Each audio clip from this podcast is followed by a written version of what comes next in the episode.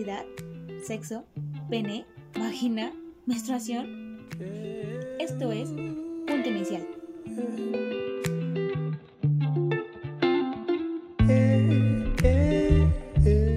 Soy Alex con TZ y estoy feliz de que estés escuchando Punto Inicial. En este cuarto episodio hablaré de las enfermedades de transmisión sexuales, pero más específicamente del VIH-Sida.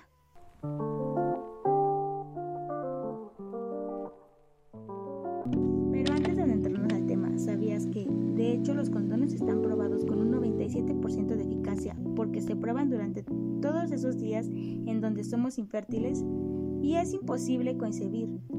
Y el 3% restante es la posibilidad de cuando se está ovulando. Y pues es muy obvio que puede pasar así, que mejor que ni confiarse ahí.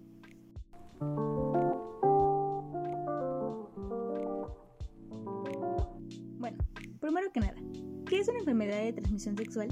Las enfermedades de transmisión sexual son infecciones que se contagian de una persona a otra, usualmente durante el sexo, vaginal, anal u oral.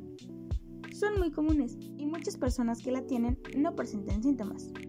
Las más comunes son el VIH, la clamidia, herpes genital, gonorrea, sífilis, virus de papiloma humano, hepatitis B, entre otras. Pero esta vez hablaremos de la más letal de todas las que existen.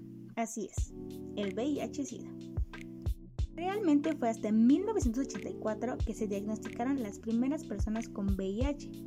Y ustedes pueden decir, ay, eso fue hace mucho tiempo. Pero la verdad es que no es tanto tiempo. Pues obviamente a partir de ahí se han empezado los tratamientos, las investigaciones. Y pues sí, la medicina ha avanzado bastante.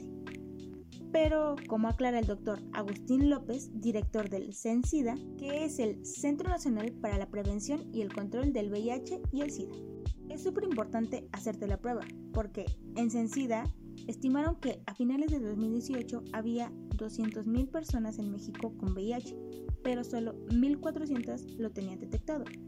Entonces es muy importante saber si eres portador. La única manera de saber es hacerte la prueba.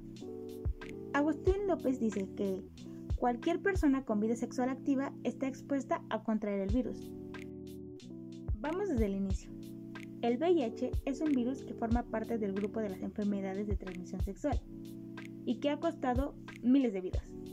Hasta el día de hoy existen más de 30 millones de personas que son portadores del virus.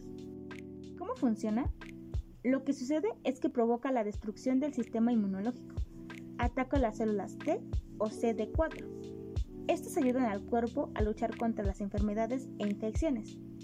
Sin el tratamiento, esto puede hacer que el cuerpo sea incapaz de luchar con cualquier enfermedad, y eso quiere decir las siglas, virus de inmunodeficiencia humana. Una persona que está infectada con VIH se le conoce como VIH positiva o seropositiva, o que viven con VIH-Sida. Sin embargo, ser VIH positivo no es lo mismo que tener SIDA. SIDA quiere decir síndrome de inmunodeficiencia adquirida y se refiere a la etapa más avanzada del VIH, cuando el cuerpo es completamente incapaz de defenderse. Es posible que una persona que tenga VIH nunca llegue a tener SIDA. Si toma sus medicamentos antirretrovirales como se le fueron recetados, así cualquier VIH positivo puede tener una vida normal y saludable. Incluso puede llegar a tener hijos sin transmitir el virus. Es una maravilla que la medicina haya avanzado tanto y que aunque el VIH sigue siendo un virus incurable, se pueda controlar lo suficiente para no significar la muerte a quien se contagie y significa la posibilidad de poder tener una vida plena. Ahora, ¿cuáles son los síntomas? En realidad, la enfermedad se desarrolla muy lento, por lo que es complicado darse cuenta si eres portador. Además, al principio se parece mucho a una gripa, pero si tienes síntomas como fiebre, dolor de cabeza, diarrea, dolor de garganta o sarpullido de 3 a 6 semanas después de haber tenido el sin respeto o el delicioso, en fin, relaciones sexuales sin protección, te recomiendo que vayas al doctor a hacerte un análisis. La enfermedad puede tardar de 8 a 10 años en hacerse grave, es decir, en que el VIH se convierta en SIDA. Esta es la etapa más grave y terminal. Los síntomas son pérdida extrema de peso, pérdida del apetito, diarrea continua, cáncer de piel, meningitis. La verdad es que la única manera de saber si tienes es hacerte la prueba. Bueno, ahora, ¿cómo se contagia? Primero, al tener relaciones sexuales con una persona contagiada. Puede ser oral o anal, así que ojo, no necesariamente necesitamos que haya una vagina y un pene. A tijerazos y a espadazos también corren riesgo.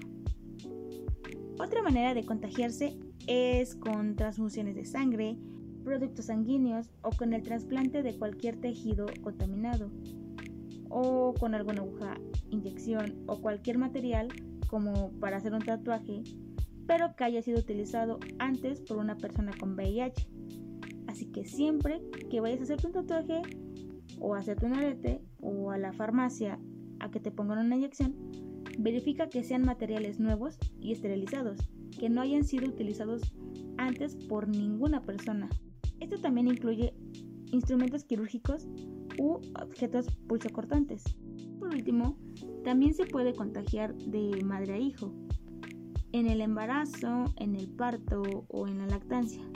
Aunque ya dije que eso se puede prevenir con medicamentos, pero tampoco quiere decir que una persona infectada puede contagiarte con la mirada. El virus solamente existe en fluidos como la sangre, el semen y sí, también cuenta el líquido preseminal. Fluidos vaginales como fluidos anales, leche materna y solamente se contagia si uno de estos fluidos entra en contacto con las membranas mucosas como las que hay en la vagina o el pene o con algún tejido dañado, o sea, si tienes alguna herida. Y si lo inyectas directamente al torrente sanguíneo. ¿Cómo prevenir un posible contagio? Primero, usar condón a la hora de tener relaciones sexuales, siempre. Después, puedes considerar tener prácticas sexuales seguras, pero si tú decides que quieres estar con mucha gente, entonces cuídate. Al tener solo una pareja sexual, reduces significativamente el riesgo de contagio. Obviamente. Simplemente existen menos posibilidades de contagiarte. Otro aspecto importante en la prevención es hacerte chequeos constantes de todas las enfermedades de transmisión sexual, para estar seguros de que no la tienes. Y en caso de que sí la tengas, poder hacer algo al respecto. Entre antes, mejor. Por ejemplo, existe algo que se llama profilaxis preexposición y es un tratamiento para quien aún no tiene VIH, pero está en un grandísimo riesgo de tenerlo. Este medicamento ayuda a prevenir un posible contagio de VIH. Para hacerlo tienes que consultar a tu médico. Además, otro tipo de aspecto importante es no hacerle las drogas que involucren agujas. Bueno, en lo general, no hacerle a las drogas que involucren agujas nunca. Y revisar cada vez que uses una aguja o algún objeto que vaya a entrar en contacto con tu sangre, para asegurarte de que esté limpio y de que haya pasado una esterilización necesaria y que obvio no ha sido usada por nadie antes que tú. Vale la pena ser cuidadosos.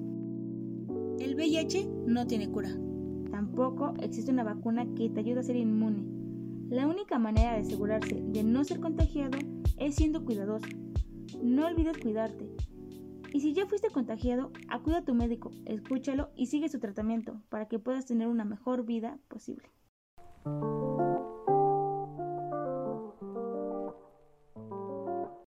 Y eso fue todo por el episodio de hoy. Ojalá les haya servido mucho la información del podcast. Y los espero en un próximo episodio. Gracias por escuchar este proyecto escolar, al que posiblemente le dé un seguimiento. ¿Sale? Bye.